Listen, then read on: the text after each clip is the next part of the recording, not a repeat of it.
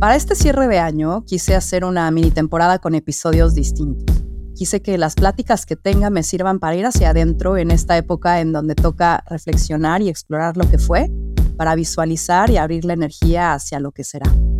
Es por eso que elegí a personajes que ya estuvieron en Más Cabrona que Bonita y que quiero volver a escucharlos desde un lugar en el cual hoy me encuentro, un lugar de transformación. Buscando el hilo conductor de las conversaciones que tendré es que elegí los ritos de paso. Los ritos de paso son sucesos que simbolizan y marcan la transición de un estado a otro en nuestras vidas. Son experiencias que decides o te tocan vivir y que representan un fin y un posible comienzo en ti. Bienvenido a Más Cabrona que Bonita.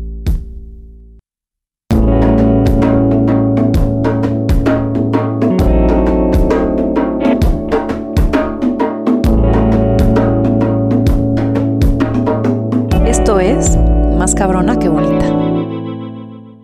El otro día escuché que las serpientes, cuando cambian de piel, pierden o se les reduce considerablemente la visión durante días. Y la forma metafórica de ver esto es que sucede para que el cambio de piel sea notorio, evitando que el proceso se viva de forma paulatina, pasando desapercibido. ¿Cuántas serpientes en cambio de piel no hemos sido en nuestra vida? Hoy hablaremos del cambio, de su proceso, del revolcón, de lo incómodo, lo rudo, pero lo poderoso de la evolución y resurgimiento de Ave Fénix. De lo bonito, lo chingón y lo jodido de cambiar de piel. Y para esta plática quería alguien neta, y nadie mejor que mi mana Romina Sacre, quien sabe de ser revolcada por las olas y más. Romina Sacre, hola. Oye, me encanta que siempre haces unas intros hermosas. Me fascinan tus intros. Eh, Veía tu cara de serpiente. Serpiente, ¿cómo es ese dato? Curioso. Y yo, y yo, sí soy, sí soy, claro que sí soy. Sí, sí, sí, por supuesto. Oye, mana, me fui al viajar al tiempo. Tuvimos ya una entrevista en Más Cabrona Bonita el 5 de noviembre de 2019. Madres. ¿Qué pedo? Ah, ya, claro. ¿ya porque sí, sí, sí, fue después de que nos fuimos a Israel. A nuestro y fue presencial y estábamos ahí donde fuimos roommates en un catre. Dormíamos en 50 centímetros de, ¿sabes? De toda la distancia de la cama. ahorrativos los cuartos. E, eso es cierto. Hubo una noche donde la noche previa a que tú te regresaras a México, como era un vuelo rarísimo, como en la madrugada, pues ya no te dieron cuarto, o sea, ellos esperaban que ya te fueras al aeropuerto de que a las 11 de la mañana, a las 11 de la noche, exacto, a las 11 de la noche para que tu vuelo saliera a las 4 de la mañana, entonces yo tenía asilo y literal asilo en mi cama individual. Y ahí dormimos así, abrazaditas. Tú, yo y la bandera de México, porque era creo que 16 de septiembre o algo. No sé por qué ibas tan patriota. Así eres tú, con tus cosas. Viajas con banderas. claro, Curiosidades. ¿De dónde eso de la bandera? Claro que no, no llevaba ninguna bandera. Pero... ¿Llevabas una? No, sí, mana, no. Me lo inventé. Ya estoy chocheando. Pero sí, era, pero sí era 16 de septiembre, o sea, sí era por esas fechas. Alguien seguro se llevó una bandera. Mira, ahí está. Oye, ¿cómo estás? ¿Cómo estás? Partamos de ahí, ¿cómo estás? Me gusta que me, la gente me pregunte que cómo estoy, porque además yo soy muy neta siempre con, mi, con mis respuestas. Antes era, bien, muy bien, y ahora digo, la verdad no tan bien, o depende cómo me sienta. Creo que es muy importante también el empezar a expresar nuestras emociones sin juicio, y hay veces que estás bien, hay veces que no estás bien, hay veces que estás cansada, hay veces que estás frustrada, hay veces que estás enojada, o sea, esta yo creo que es la belleza de empezar a explorar todas las emociones. La verdad, sí, hoy es un día donde estoy bien, donde tengo muchas cosas que hacer, pero sin estrés. Ya estoy cerrando año. La verdad es que desde hace ya unos mesecitos eh, empecé a poner todo en orden. Entonces, creo que es el primer año en muchos años que no estoy hasta la madre. Eh, a pesar de que no fue así el 2023 mi mejor año, lo cierro, lo cierro con calma y con, con más respuestas de las que con, las que inicié este 2023. Entonces, ahí voy, mana. Un día a la vez. Qué delicia que digas calma. O sea, eso es mucho más costoso que cualquier facturación que tengas por encima de tu presupuesto estimado. Güey, no mames, la calma no se compra, ¿no? Se gana. Sí, me cuesta mucho trabajo, ¿eh? No creas. Soy una persona que tiendo a irme más al, a la histeria y al drama y al, al aceleré que al, a estos momentos donde realmente puedo descansar un poco más mi mente, porque mi mente va como a 6000 por hora. Entonces, em, no sé, tal vez sea la edad, tal vez sea la época, tal vez sea que hay muy pocas cosas que podemos controlar. No sé. Eso, más sabia, al menos más sabia, me gusta. Sí. Oye, y Romy, a ver, de ese entonces, digo, imagínate, 2019 hasta también hemos tenido ciertas llamadas así de SOS, ¿qué está pasando? ¿Qué hago? ¿No? ¿Te acuerdas que de pronto es como de, porque sí. o sea, emprender de pronto es como, ¿no? O sea, muy cansado y muy incierto y muy eh, apanicante y muy sub y baja. Hoy que dices, estoy bien, estoy en calma, ¿qué crees que ha cambiado abruptamente en ti de antes que quizás no cerrabas con calma a ahora que dices, hmm, quizás no es mi mejor año, pero estoy en calma. ¿Qué ha cambiado en ti? Soy muchísimo más realista con mis proyectos. Y antes quería hacerlo todo en un lapso de siete meses y ver resultados en cinco. Y a ver, llevo en esto diez años. Ha sido una montaña rusa de experiencias. Años donde mm, he estado más en el ojo público, como el año pasado que publiqué mi segundo libro, El amor en los tiempos de like. Este año que el primer semestre estuve en el hoyo literalmente, eh, pasando por, una, por un momento personal, un duelo muy, muy fuerte. Y este, este último semestre donde hice muchos cambios dentro de mi proyecto, de mi podcast Sensibles y Chingonas, donde prácticamente tiré lo que no me funcionaba, empecé a probar cosas nuevas. Y siempre a mí lo nuevo me emociona. A mí lo nuevo es lo que más me gusta. Siento que ahí es donde más fluyo. A mí me cuesta mucho trabajo el proceso, el al aguántate, el, el pensar a largo plazo. Me cuesta muchísimo trabajo. O sea, yo soy mucho más de, ok, voy a hacer este proyecto así con todo y todo este tiempo. Si no me da lo que yo quiero en cuanto a números, facturación, etcétera, tendré que replantearlo, ¿sabes? Y hay muchas personas que me dicen, es que eres muy acelerada, es que, es que no, es que toma tiempo. Sí y no. O sea, yo soy mucho más realista de decir, no, tal vez no es por aquí y, y no le tengo hoy miedo a esto, a cambiar de dirección, a empezar de cero y lo, y lo hago así en comillas. Nunca realmente empiezas de cero, claro, yo construyendo estos 10 años. Exacto, al final yo me he dado cuenta que mi proyecto soy yo y que no importa si hoy es sensibles y chingonas y mañana es este, pasteles Romina, ¿sabes? No, no, no, me voy a meter en pasteles, admiro mucho a la gente. Pero que más o menos, así eres así de versátil, así que quién sabe. Stay en una de esas. Exacto, pero no es como, no me, ya no me da miedo como hace unos años. Creo que estoy mucho más segura de quién soy, de quién no soy, de mis capacidades, de mis fortalezas, o sea, sin irme como al pedo, como a mi foda. Y pues, sé que tengo muchas áreas de oportunidad, un montón, obviamente, pero que también sé por qué la gente quiere trabajar conmigo y por qué me va bien y por qué soy exitosa. Entonces, creo que es más bien enfocarme en eso y hacerlo mejor. Y ese, ay, perdón por esta tosecita, es que me estoy como enfermando.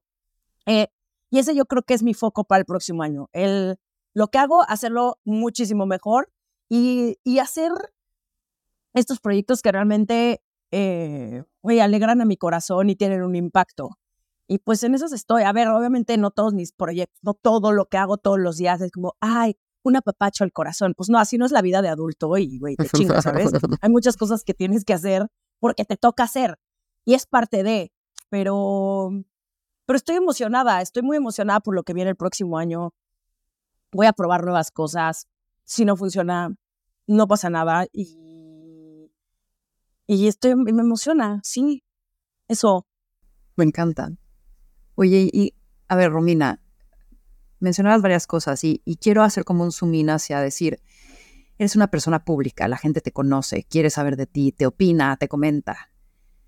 ¿Cómo, ¿Cómo es atravesar momentos de cambio con ojos encima? O sea, ¿cómo es posible cambiar de piel con tanto testigo alrededor que quizás se compró una idea de ti y sé que de pronto pues has atravesado el decir, eh, esto se me resbala o no, pero de pronto es como cuando me acuerdo estos saltos cuánticos que que hacías de pequeña cuando te cambiaban de escuela o cuando entrabas a la universidad o cuando entrabas a un nuevo trabajo que te daban la oportunidad de decir, esa, esa soy yo, ¿no? Y no tenías a no, pero tú no eres así, tú eres más callada o tú eres la, la chistosita, ¿no?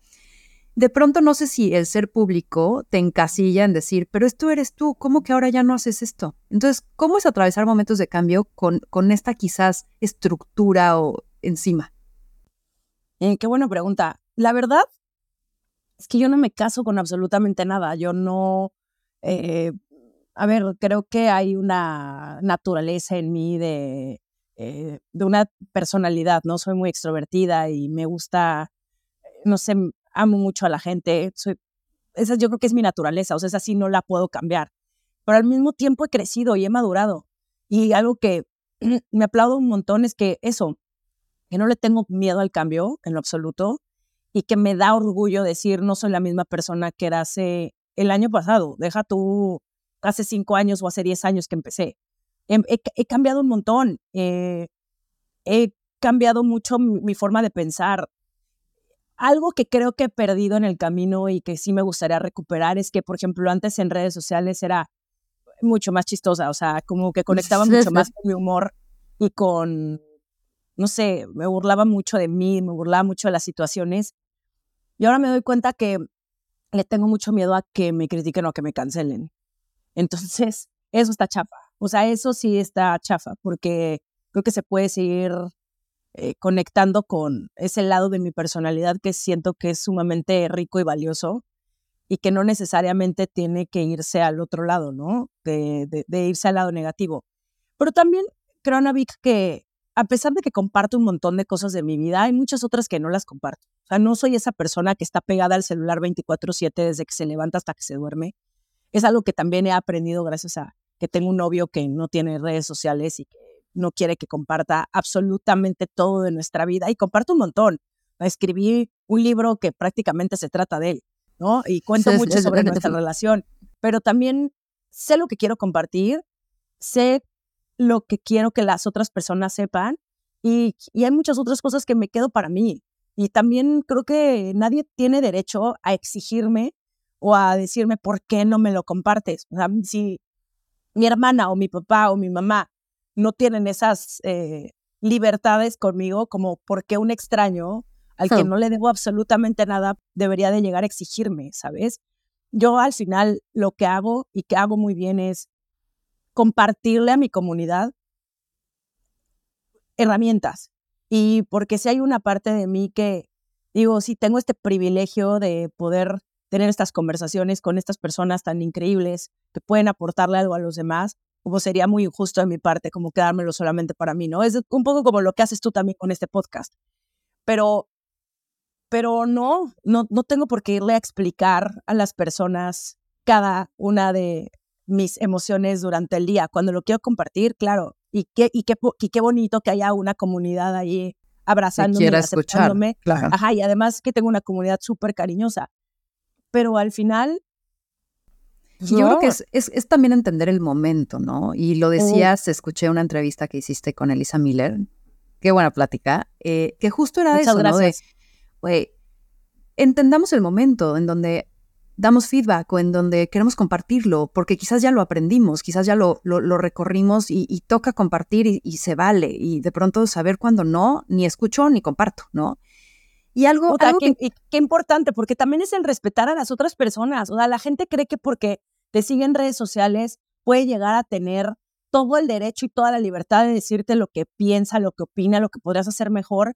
Oye, espérate tantito. Y creo que también esos límites, em, yo los he puesto, yo los he marcado bastante bien con mi comunidad, porque tengo de verdad comentarios súper amorosos. O sea, la mayoría son y te digo que de verdad no puedo pensar ahorita, sobre todo en Instagram, obviamente cada plataforma es distinta. YouTube, hay mucha gente que llega a tus videos y no sabe quién eres, entonces se les hace mucho más fácil opinar. Pero incluso ahí está muy cagado y me gustaría compartirte esto porque tuve la oportunidad de entrevistar a Paula Rojas. Y mm, uno em, fue una, la verdad, una entrevista bien bonita. Ella es lo máximo, fluyó padrísimo este, no sé, tuvimos una conversación de verdad muy honesta y para mí ese es el objetivo, que va a ser la mejor entrevista que le han hecho a Paula Rojas. Probablemente no, es Paula Rojas, ¿sabes? Yo tampoco tengo, güey, 40 años de experiencia en el mundo de entrevistar a las personas, pero fluyó muy bonito. Entonces estaba viendo, la verdad es que por estúpida me metí a ver los comentarios y había un comentario de, le faltó profesionalismo. Y digo, aunque no fue un comentario muy hiriente, mm, de verdad, no estoy de acuerdo. No estoy de acuerdo con ese comentario, porque fue una gran entrevista y yo me sentí la más chingona haciéndolo. Y eso para mí, el haberle perdido el miedo a sentarme con alguien y hacerle preguntas y simplemente tener una conversación, eso para mí este año ya es un gran logro, porque era algo que tenía mucho miedo años anteriores cuando empecé mi podcast, porque pues era algo que no sabía hacer y que me expuse y que he aprendido, pero eso únicamente te lo da las horas vuelo, ¿no? Las cuántas veces vas a practicar algo y hoy me he vuelto mucho mejor. A ver, soy Oprah Winfrey, no, soy Marta de baile, no aún, pero no nadie me quita que lo hice muy cabrón y que hice lo mejor que pude. Y entonces ese comentario ya no me va a doler porque lo hice muy bien. Entonces siento que también necesitamos empezar a confiar mucho más en lo que hacemos nosotras y dejar de azotarnos y decir, es que el síndrome de la impostora y ya, basta, necesitamos empezar como a tener mayor autoestima, ¿no? Y hago una pausa porque me encanta cómo lo estás atravesando, pero muchas veces cuando ves ese comentario, no importa los 10 buenos que te hicieron, el malo te lo ah, llevas. obvio. A dormir, pero a cuando te bañas, pero a comentarlo, pero y ahí está, ahí está, ahí está, ahí está, ahí está. ¿Cómo has escuchado o has hecho un espacio, sobre todo en esta transmutación, cuando de pronto te entra la duda y es, es válida, ¿no? Y de pronto estos comentarios pueden hacerte, a ver, pausar, pausar para decir, ok, es correcto, ¿qué puedo aprender de esto? Porque tampoco vivimos como soberbios diciendo, ah, me vale más lo que piensa el mundo. Es como, quizás hay algo que aprender. Pero ¿cómo has hecho en este proceso de, de, evolución, de transformación de Romina hacia donde hoy estás con más horas vuelo, como dices? el, el, un poco ponderar estos momentos en donde te hacen dudar, este tipo de comentarios o lo que sea que de pronto dudas de ti. Mira, por ejemplo, en este comentario en específico, ¿no? Que fue como te faltó profesionalismo. A ver, hay de dos. O que yo me, me tire al piso y diga, no, sí, soy lo peor. Güey, ¿a quién se le ocurre entrevistar a Paola Rojas? En ya no está a mi altura.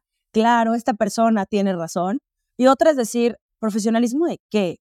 Yo no soy Adela Micha. O sea, yo, yo hablo de emociones, yo hablo de vulnerabilidad, yo te voy a preguntar cómo te sientes. O sea, yo hablo de otros temas. Si, si tú esperabas de mí que yo fuera Denise Dresser, el pedo no es mío, el pedo es tuyo. Yo no soy esa persona, yo tengo otra personalidad, yo hablo de otros temas, yo soy Romina Sacre, punto. Y qué bueno que exista una Denise Dresser y que exista una de la Micha y que exista una Marta de baile y qué bueno que exista yo, que existas tú y que exista eso es lo bonito, de que cada persona es diferente y viene a aportarle al mundo cosas distintas. Entonces creo que ahí, cuando yo empiezo a entrar en, este, en estas inseguridades, me tengo que recordar que eh, me tengo que ir a los hechos, o sea, porque la mente siempre se va a ir a lugares catastróficos, ¿no? Como, güey, nadie te va a volver a contratar, güey, la cagaste, puta, esa pregunta fue súper estúpida, este, obviamente, eh, Paola Rojas seguramente no tenía nada que hacer y vino aquí nada más, güey, a perder una hora contigo, ¿sabes? O sea, se puede ir a lugares muy oscuros. Y yo, a mí lo que me funciona es irme a los hechos.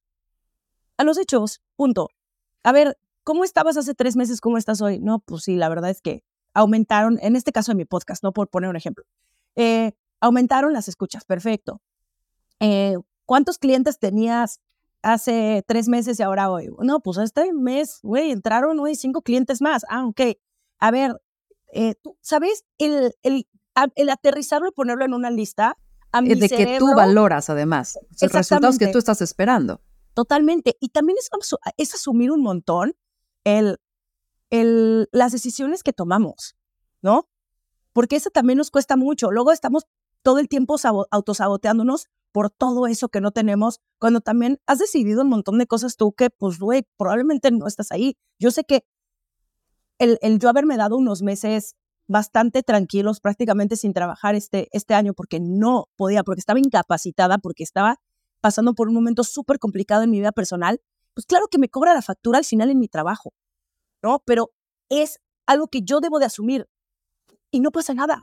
Y, también como la prisa, Navik, de que todo tiene que pasar en un lapso de antes de que yo cumpla 40, ya también me lo quité de la cabeza porque es muy nocivo y es muy tóxico. ¿Quién dijo que las cosas tienen que pasar en menos de cuando cumplamos menos de pero es una cultura que celebra, ¿no? Que ponen listas a personas como los 40 más poderosos antes de, de tener 40 y los, ¿sabes? Y celebramos esto muchísimo cuando al final la gente más exitosa que, que conozco y no, y no personalmente necesariamente es la gente que ha sido constante, que ha seguido trabajando y trabajando y chingándole y se cayó y no le salieron las cosas. Y eso no te lo cuentan, o sea, porque no estás al pendiente de los 45 años de carrera de Oprah Winfrey en un timeline, ¿sabes?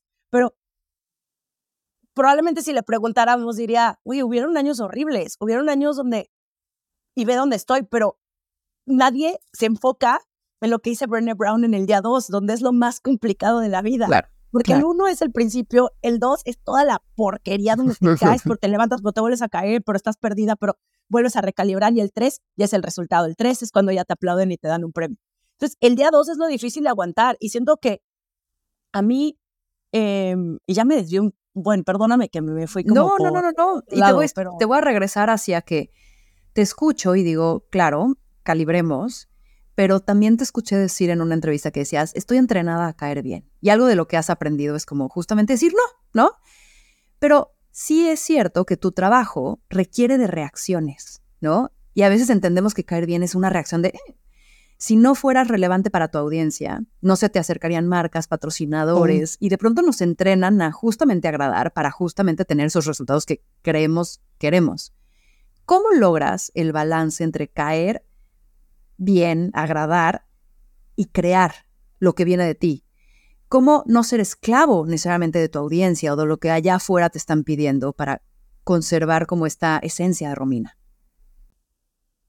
Siento que tiene que ser una combinación de saber lo que te funciona y utilizarlo a tu favor. Y la otra, hay una, un término hermoso que me lo enseñó mi terapeuta, que es ponerte la máscara que, por ejemplo, tienes problemas con tu papá, pero es su cumpleaños. En vez de irte a pelear con él y a reclamarle todo lo que no hizo, te pones la máscara y lo haces consciente. No es que seas hipócrita, es que simplemente te estás poniendo la máscara para que ese día de su cumpleaños haya una buena convivencia.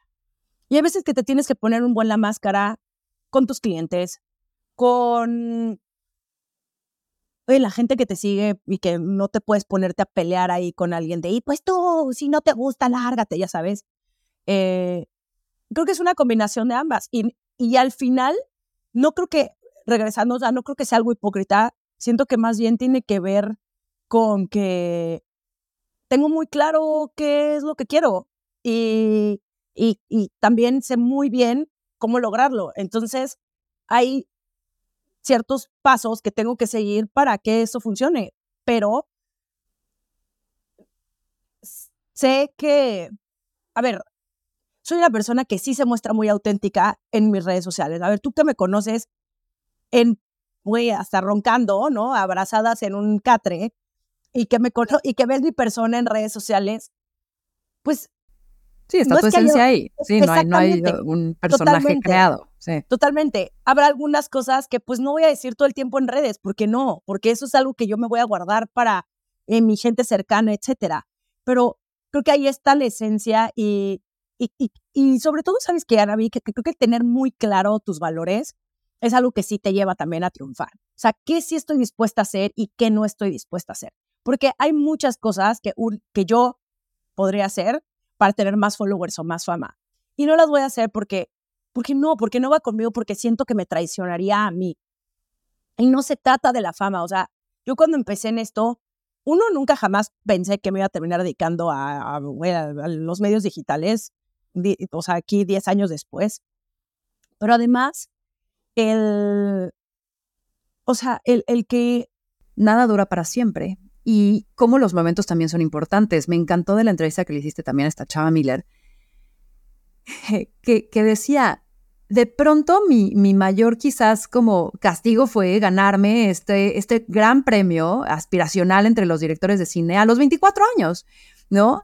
Eh, porque de pronto sentimos, ¿no? Y siento que hay algo irónico en que queremos alcanzar algo y quizás cuando llega no era lo que pensábamos o fue demasiado costoso. Y acá mi pregunta va, hacia cuál ha sido tu experiencia con este agridulce éxito, ¿no? ¿O cómo has aprendido a navegar como estos altibajos de ganar y perder? Cuando de pronto cuando pierdes sí sientes que es el lugar en el cual nunca vas a salir.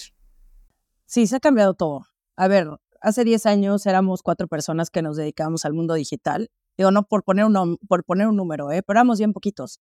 Y ahora hay aventar para arriba. ¿no? Vino TikTok en la pandemia y de pronto gente que, pues sí, prácticamente salió de la nada, empezó a hacer videos y ahora tienen 14 millones de seguidores en TikTok. Y está increíble, o sea, está increíble que el Internet nos haya podido dar un trabajo a tantas personas. Eso sí, lo agradezco. Pero al final, y creo que eso es algo que también fue un acierto de mi parte cuando, o sea, incluso cuando yo tenía púrpura, que tenía clarísimo que no se trataba ni de la fama ni de los followers, se trataba de tener una carrera. Y el, el, el que yo lleve construyendo una carrera con mis libros, con mi podcast, ahora que he aprendido también como a entrevistar, el que yo pueda conducir, el que yo haya estudiado actuación, o sea, como que todas estas herramientas es a lo que te llevan a diferenciarte de alguien que puede llegar a tener ocho veces más mis números. Y a ver, me gustaría tener un millón de followers. Por supuesto que me gustaría tener un millón de followers. Eso, eso no es un tema de, ay, no, no me gustaría. Por supuesto que sí. ¿Por qué? Porque podría cobrar mejor. Porque sí. Pero no te sirve de mucho si no te estás preparando para lo que viene. Y, y si solamente sabes hacer una cosa, que eso es algo también yo creo que la razón por la cual tengo tanta chamba, que sé hacer muchas cosas no nada más sé, güey, posar padre para una foto, que bueno, pues fui portada de la tú, ¿no? En, en el 2000.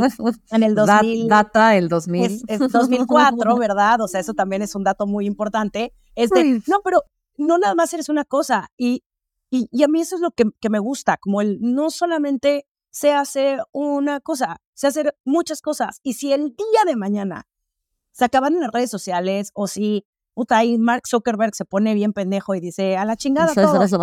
sé que podrá llegar a tocar la puerta de una de las muy, agencias con las que he trabajado o con, y me darían una chamba, ¿sabes? O una de las marcas con las que he colaborado y me darían una chamba. Entonces, es más bien exactamente como el cómo yo voy aprendiendo diferentes herramientas para no nada más llevarlas a mi trabajo, pero si el día de mañana cambian las cosas, saber que voy a estar bien. Y eso es algo que, que creo que todo mundo debería de trabajar, no solamente para la parte profesional, sino también para nuestras relaciones. O sea, yo sigo trabajando en mí y en mi autoestima y en quererme y en respetarme. Si el día de mañana me separo de mi pareja, pues claro que me va a doler, pero sé que voy a estar bien. O sea, este año que estuve de la fregada, es, pues sí, estuve triste, esto no lo pude evitar, pero salí del hoyo, supe salir del hoyo por las herramientas que tengo. Entonces, entre más herramientas tengas en tu vida, siento que más fácil te la vas a hacer tú a ti, porque nadie va a estar allá afuera tratando de salvarte. O sea, la gente ahorita se está salvando a sí misma, güey. Por eso también estamos como, estamos muy individualistas, estamos muy egoístas. Pues tal vez sí, porque nos está costando demasiado todo lo que está pasando a nuestro alrededor y también estamos entendiendo que si yo no estoy bien, nada alrededor va a estar bien. Entonces, sí, sí le tenemos que echar un chingo de ganas. Y sí, sí tenemos que confrontarnos con los momentos difíciles, pero tener la certeza de que vamos a salir de ahí. Hay una, hay una autora que se llama Whitney Goodman, que tiene un libro que se llama Positividad Tóxica, que lo recomiendo ampliamente. Es, probablemente de los mejores libros que leí este año, porque me cayó mucho el 20 de lo positivos tóxicos que somos en general y creo que en México más. Y dice que la diferencia entre optimismo y positividad, y positividad tóxica es que optimismo vas a aceptar lo bueno y lo malo, como sea, realistamente. Y positivo es como que todo va a salir bien y que las cosas siempre pasan por algo y que si esa persona vino a lastimarte es porque viene a enseñarte una lección. Y yo no estoy de acuerdo con eso. O sea, yo más bien quiero ser muy optimista y soy muy optimista. Voy a aceptar las cosas como sean. Estuvo de la fregada, pues sí, por hacerme responsable. Aunque se nos olvida que creo que probablemente las cosas más importantes de esta vida es hacernos responsables de nuestra vida, de nuestra vida y de nuestras decisiones. Hmm, qué, qué importante. Y mira cómo se hila con una también entrevista que, le hice a Vero Fuentes, que hablaba justamente de el mágico pendejo, ¿no? O sea, que justamente de pronto hay estas cosas que son simulacros, ¿no? Y que no todo tiene que ser, ay, sí, es bueno, no, hay veces que está jodido. Y eso me lleva a, ya que lo estás sacando, ya que lo has platicado en tus redes en entrevistas y tal, como que quiero ir a, a ese momento porque está cabrón como los momentos de duelo, sin importar la decisión que tomas, se tienen que vivir. O sea, yo este año me convertí en mamá y ha sido un duelo. Tú este año decides no ser mamá y ha sido un duelo. Entonces, como que no hay camino con atajo. A huevo te rompes, a huevo tocas el dolor, a huevo tocas obscuridad, a huevo atraviesas eso para salir. Entonces, cuéntame hasta donde quieras contarme de este momento en donde tomas una decisión que es un antes y un después, porque tener o no tener hijos es un antes y un después, ¿no? Entonces, ¿qué pasa en ti? ¿Cómo atraviesas ese duelo? ¿Qué puedes compartir para quienes están de pronto atravesando, quien sea cual sea su duelo? De, de cuando sí te sientes en el lodo y dices, güey, pues eh, no, no sabía que iba a estar así, o no sabía que iba a tardar tanto, o no sabía que esto iba a sentir. Entonces, cuéntame un poco de tu proceso, ¿qué, qué aprendiste? Bueno, que a mí nadie me dijo que iba a vivir un duelo, para empezar, de la no maternidad. O sea, eso fue como noticias para mí cuando se lo platico a mi terapeuta y me dice, pues claro, estás muy triste porque estás viviendo un duelo. Y yo, ¿qué? ¿Qué es esto? O sea, yo no sabía. Yo pensé que iba a tomar la decisión y que de pronto iba a ser como, perfecto. Eh, pero, claro, cuando llevas también hablando sobre una idea, que en este caso era un hijo, el cual estuvo pues presente durante unos años em, con, con mi pareja y conmigo, pues de pronto es como si te lo quitaran. Y es muy loco porque, como, ¿te quitan qué? Pues si nunca existió. Pues sí, pero había una ilusión de por medio. Y además se muere eso y se muere una Romina que te habías imaginado y se muere una vida que te habías creado en la cabeza y eso se destruye, ¿no? Claro, claro. Y además la pregunta es, ¿pero por qué estás triste si tú lo decidiste? Es como, no sé, es que es una contradicción que, pues que es, que es muy difícil de explicar, pero simplemente la sientes. Y, y en mi caso también fue un, como que me quité un peso de encima. O sea, tomé la decisión y fue un, ok, ya lo decidí, qué bueno, porque estar a la mitad es horrible, horrible. Es como un infierno en vida. O sea, yo creo que ha de estar horrible el... Sí, está horrible. O sea, el, el querer y de pronto te baja y dices, ok, no estoy embarazada, pero por otro lado, qué bueno que no estoy embarazada porque así tengo un mes más. Pero después el siguiente mes ay, ojalá no me baje, o sí quiero que me baje, no sé. Es como, es, como estar todo el tiempo en, en choque, en choque, en choque, en choque. El que yo haya tomado la decisión, sí fue un perfecto, como que me ayudó a seguir con mi vida de alguna u otra forma. Y no es que la haya puesto en pausa, pero en mi cabeza era muy de, ¿y si me embarazo y entonces qué va a pasar? Está cabrón porque te topas con este con este no hay vuelta atrás, porque el sí o el no es un antes y un después. Y en tu caso era, tomo a la derecha y ya no va a haber izquierda, ¿no? Y entonces es quemar las balsas. Y eso es lo que, lo que duele. Ahora, cuando te das cuenta de, fuck, nadie me dijo, pero bueno, me invitaron a un duelo sin, sin mi autorización, ¿qué pedo? Y te viste ahí, ¿qué pasó? ¿Qué pasó, Romina? Que por primera vez me permití sentirlo todo. Em, en otras ocasiones tal vez me hubiera llenado de trabajo, me hubiera llenado de compromisos, hubiera tratado de ahorrarme y así entre comillas como el dolor. Y fue de no, estoy triste, voy a llorar. Estoy cansada, me voy a dormir. No quiero ver a gente, les voy a decir que no. Le tengo que explicar a mis amigas, a las que yo quiera, lo que estoy pasando, sí, para que no piensen que estoy loca y que no las quiero ver por algo personal pero al final es muy mi, mi pedo, ¿no? Y, y, qué bueno que me pude dar ese tiempo para eso, descansar, estar con mi pareja, estar con mis perros. Y, y fue, dentro de todo, fue un momento sí muy oscuro, pero fue también muy, pues muy sanador. Y, y, y, me lo, y me aplaudo que, que yo que hablo, ¿no? De amor propio y de ponte delante de la fila y tú eres tu prioridad, etcétera, realmente fui congruente con lo que digo y hago, porque es muy fácil decir todo el tiempo lo que las demás personas deberían de hacer para, pero hazlo tú, ¿no? Claro. ¿No? Hazlo tú, pon el ejemplo tú. Y también el, el vívelo y no, no todo se lo tienes que compartir a la gente, no sobre todo a la gente eh, que te escucha. después lo compartí, o sea, sí lo compartí, pero no quiero compartirlo en el momento porque estaba muy fresco. Es como si me quitara la curita, pues todavía ahí sigue. No, y, es algo íntimo y está increíble. Exacto. Para darte cosas para ti, güey. No, no, no todo es para todos, ¿no? Es exactamente, pero después sí lo quise compartir porque uno, ha de haber muchos allá afuera que piensan que a huevo, ¿no? Tienen que ser mamás. Y si no es porque no pueden, también de pronto hay esa creencia que dices, güey, hay decisiones que no se cuestionan, amigas, no es porque no pueda, es porque no quiero, ¿no? Sí, sí, sí, y si no puede, todavía está peor, o sea, porque el asumir como el, como el, ¿por qué no tienes hijos? Es como tú no sabes por lo que está pasando esa persona, tú no sabes acaba de perder un bebé, cállate la boca. Como debemos empezar también a ahorrarnos nuestros comentarios y creo que a menos de que tengas una relación de confianza con la otra persona, güey, sí le puedes preguntar, pero si no, por favor, no se lo digas. Es muy doloroso. Y tú no, no, o sea, no sabemos por qué batallas está lidiando la otra persona y creo que aquí sí el silencio se hace toda la diferencia.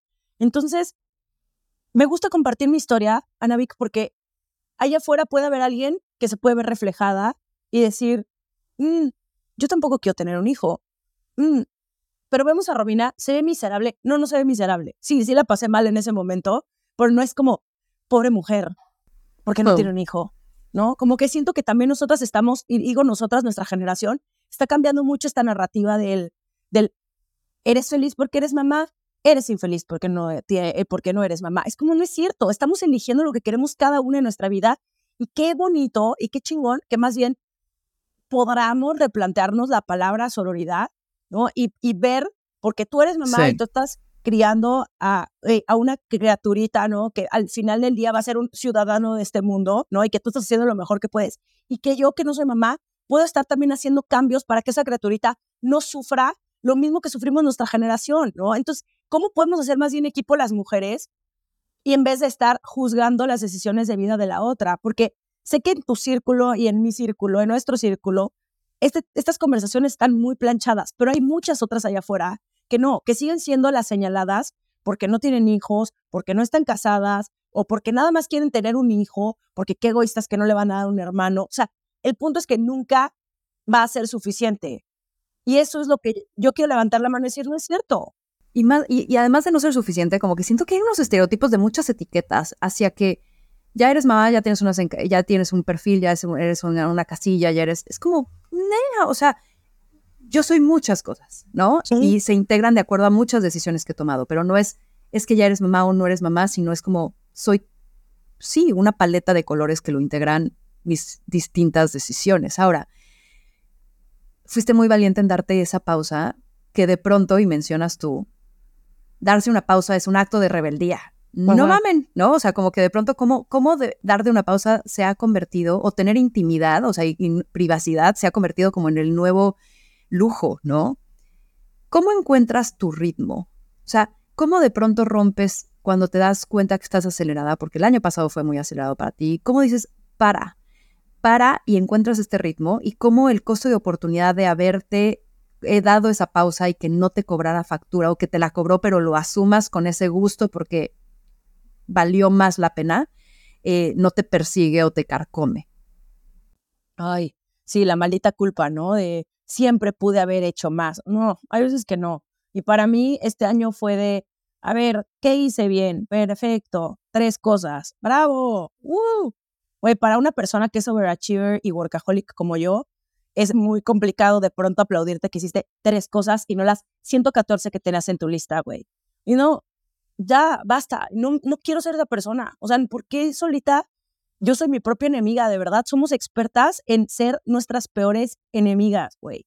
No somos las mejores para aplaudirle a la de enfrente, para decirte, tú puedes, pero nosotras, hijo, somos, güey, unas tiranas. Y yo puedo llegar a ser muy tirana conmigo. Y este año dije, basta, ya no puedo ser esa persona que todo el... A ver, claro que me exijo, claro que quiero ser mejor, claro que quiero lograr mis metas. Eso no significa que me vaya a conformar. Pero hay veces que el aceptar mi realidad es también decir, hoy puedo dar mi mejor 8. Y sí, me voy a mm. sacar un 8, güey, mi mejor 8. Otros años a lo mejor pude haberme sacado 9.5, pero este año, güey, apenas si llegué al 7 y está bien y no pasa nada. Y ya no quiero ser dura conmigo. No quiero. Ya, se acabó. Como que no tengo necesidad de, de pasarla mal en esta vida, güey. Sobre todo cuando yo estoy eligiendo mi propio trabajo, cuando yo estoy tomando mis propias decisiones. No, no. Quiero volverme quiero volverme mi mejor amiga. Y de verdad me cuesta mucho trabajo, porque sigo siendo muy criticona conmigo, porque sigo siendo muy dura conmigo, porque chance y eso nunca se va a quitar. Puede ser que sí, ojalá, pero al menos quiero ser más suave conmigo en los procesos. Es decir, lo estás haciendo bien. Como, ¿qué pedo con...? Es que ahora lo vemos, o sea, ahora la comparación está en todas partes todo el tiempo y siempre crees que le estás cagando o que pudiste haberlo hecho mejor o que eres una pendeja porque bueno, estás en el top 4 de Spotify. ¿Sabes? Como, güey, lo estás haciendo bien. Estás haciendo lo perfecto. Y eso es algo que todas las noches sí me lo digo y sí me lo repito. Y de alguna forma ha funcionado porque, güey, si no, nunca es suficiente. Y no quiero ser esa persona que siempre piense que le falta algo, que esté incompleta. No quiero ser esa persona. Siento que ambas somos muy curiosas de seguir aprendiendo. Y quiero, quiero que me lleves a quizás o un aprendizaje o un nuevo hábito o algo que digas, no mames, fue mi wow momento. O sea, a partir de que dejé de hacer esto, a partir de que empecé a hacer esto, es que mi camino cambió.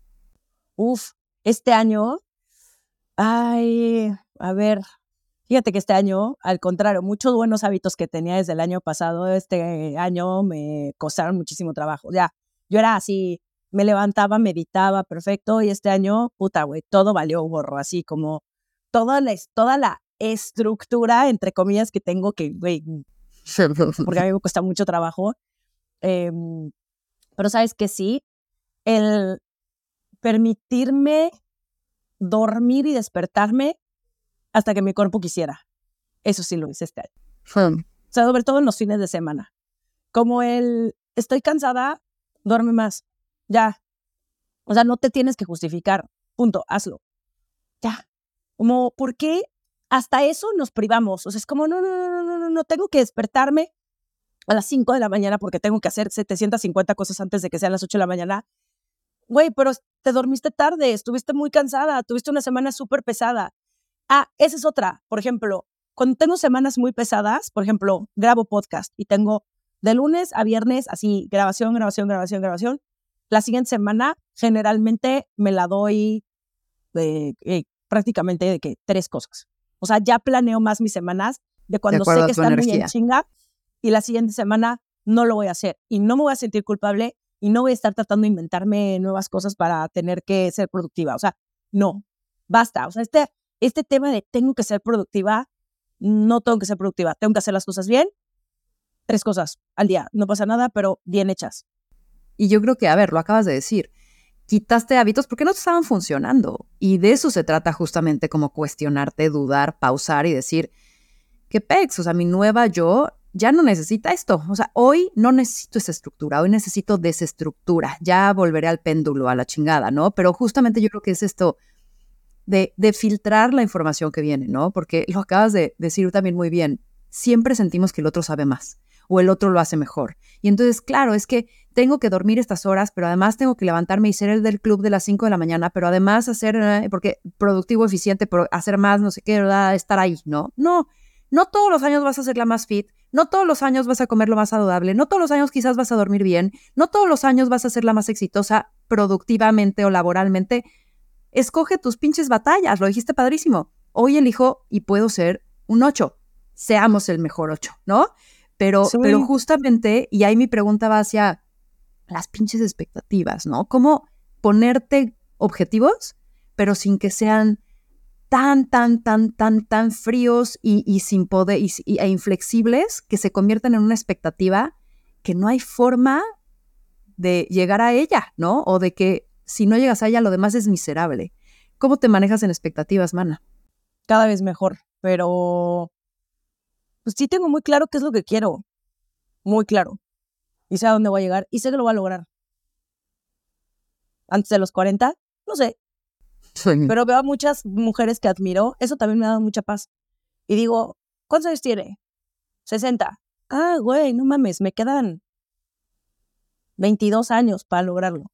Chingón. Y ve todo lo que he logrado a mis 38. Como, ¿por qué creo que debo de tener prisa para lograr? Porque todo tiene que pasar en un año. O sea, no todo tiene que pasar en un año. O sea, yo me he dado cuenta con, por ejemplo, con mis libros, el tiempo que se tarda también en, es un proceso largo. Claro. No nada más de, de pensar en la idea, pero escribirlo, pero publicarlo, pero promocionarlo y seguirlo promocionando y seguirlo promocionando y seguirlo promocionando. Y si le fue bien, te van a llamar para otro libro. Y entonces, otra vez, un proceso. ¿Sabes? Esos son procesos largos. Y a nuestra generación le cagan los procesos, nos burran, porque todo lo queremos antier, porque ¿por qué no lo podría tener ahorita? Y en una sociedad donde te premian porque eres joven, bella, exitosa y millonaria antes de los 25, el unicornio que estaba esperando el universo, pues eso da mucha ansiedad. Y a una persona que es yo, que sufro de ansiedad, pues eso todavía me a cuatro veces más. Pero la verdad, honestamente, creo que este año para mí fue una cachetadita de, de, te estás quieta. Saliste del hoyo, te sacaste 10 en salirte del hoyo. Ya, güey, da igual, estás haciendo lo mejor que puedes y sí estoy siendo muy proactiva. A ver, una cosa muy diferente es sentarme en mis pinches laureles a esperar que las cosas sucedan. No decir como, universo, manifiéstate, dándome el trabajo de mis sueños. Güey, sí, o sea, puedes manifestar todo lo que quieras y hacer 300 vision boards, pero tienes que chingarle. O sea, de que tienes que ser muy proactiva, tienes que mandar ese mail, tienes que ponerte incómoda, güey, tienes que tocar puertas, tienes que aceptar rechazo, tienes que probar cosas y fracasar, tienes que probar cosas y, güey, ser exitosa, tienes, ¿sabes? Tienes que aprender a cambiar de dirección. Eso es ser proactivo. Eso es lo que te va a llevar a tu meta final. Todo lo demás no tienes ni medio control de absolutamente nada, güey. Entonces, mejoras lo mejor que puedas todos los días, güey. Y hay veces que justo no vas a poder, vas a quedar tu buen 7. Felicítate por tu buen 7. No digas, carajo, las 300 cosas que no hice. Güey, tres cosas que hice bien. Perfecto, te lo juro. Este ejercicio, eso sí es algo que empecé a hacer este año también antes de dormirme tres cosas por las cuales agradezco. Así como que tres cositas. Punto.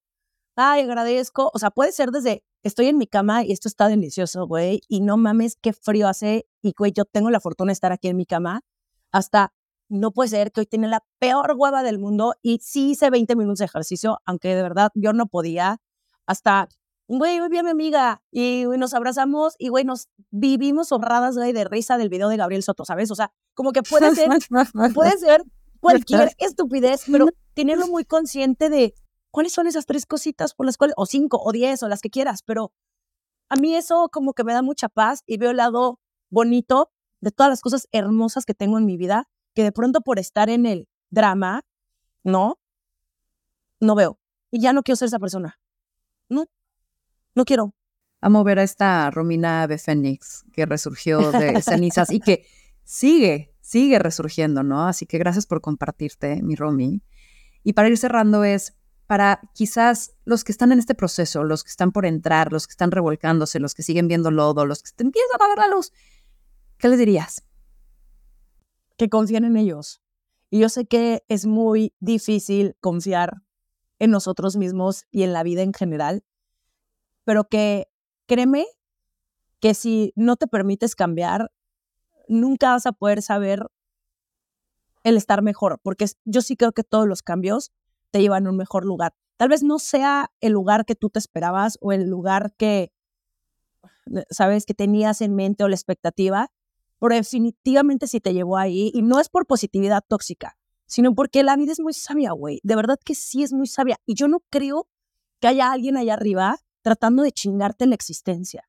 Al contrario, yo sí creo que cuando tú eres proactiva con tu vida, cuando estás, cuando eres curiosa en el camino, cuando te quieres, te respetas, vas a terapia, estás tratando de entenderte mejor, de verdad, todos, todo lo que te pase, sí es, sí es algo que te va a llevar a ser mejor persona, güey. Y hay veces que también ser mejor persona o estas cosas negativas que te pasan, güey, no es tampoco para agradecerlas, pero sí es para saber que por ahí no es. Y eso también es una gran respuesta. O sea, el saber que no es por ahí, es también una bendición porque te quita un montón de energía que tal vez, güey, le estás invirtiendo en lo que, que no, que esa no es la respuesta. Y complementando, yo creo que también, qué gran posibilidad lo que se presenta para evolucionar.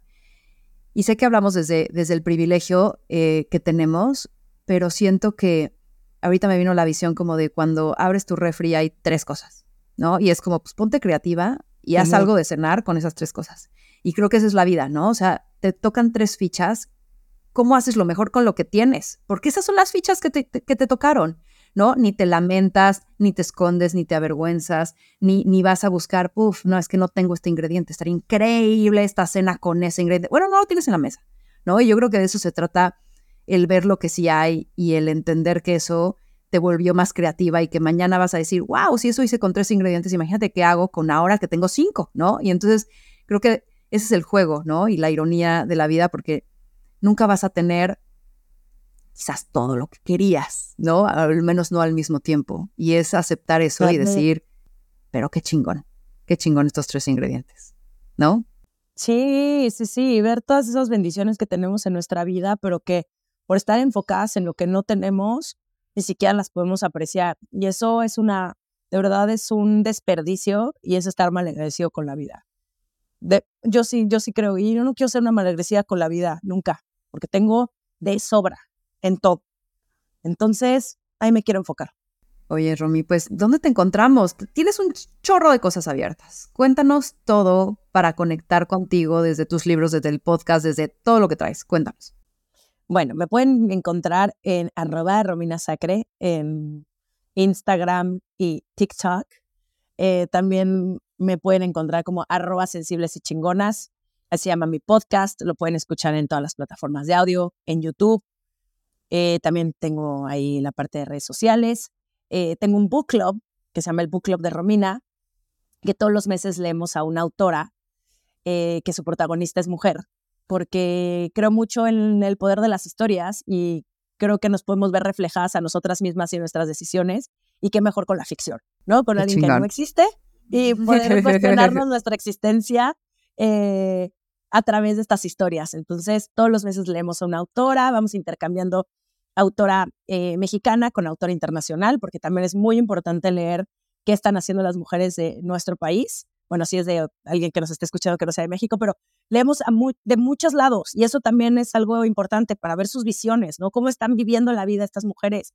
No todas son libros nuevos, son libros también unos libros viejitos. Entonces, eso. Ay, qué chingón. Sí. Me voy a unir a tu a tu club. Ay, sí, vente, a un libro. Órale. Ah, un libro un mes.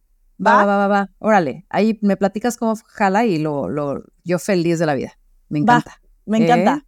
Oye, pues Romina, gracias por ser parte de este proceso que estoy pasando de transformación y, y gracias por ser este espejo poderoso.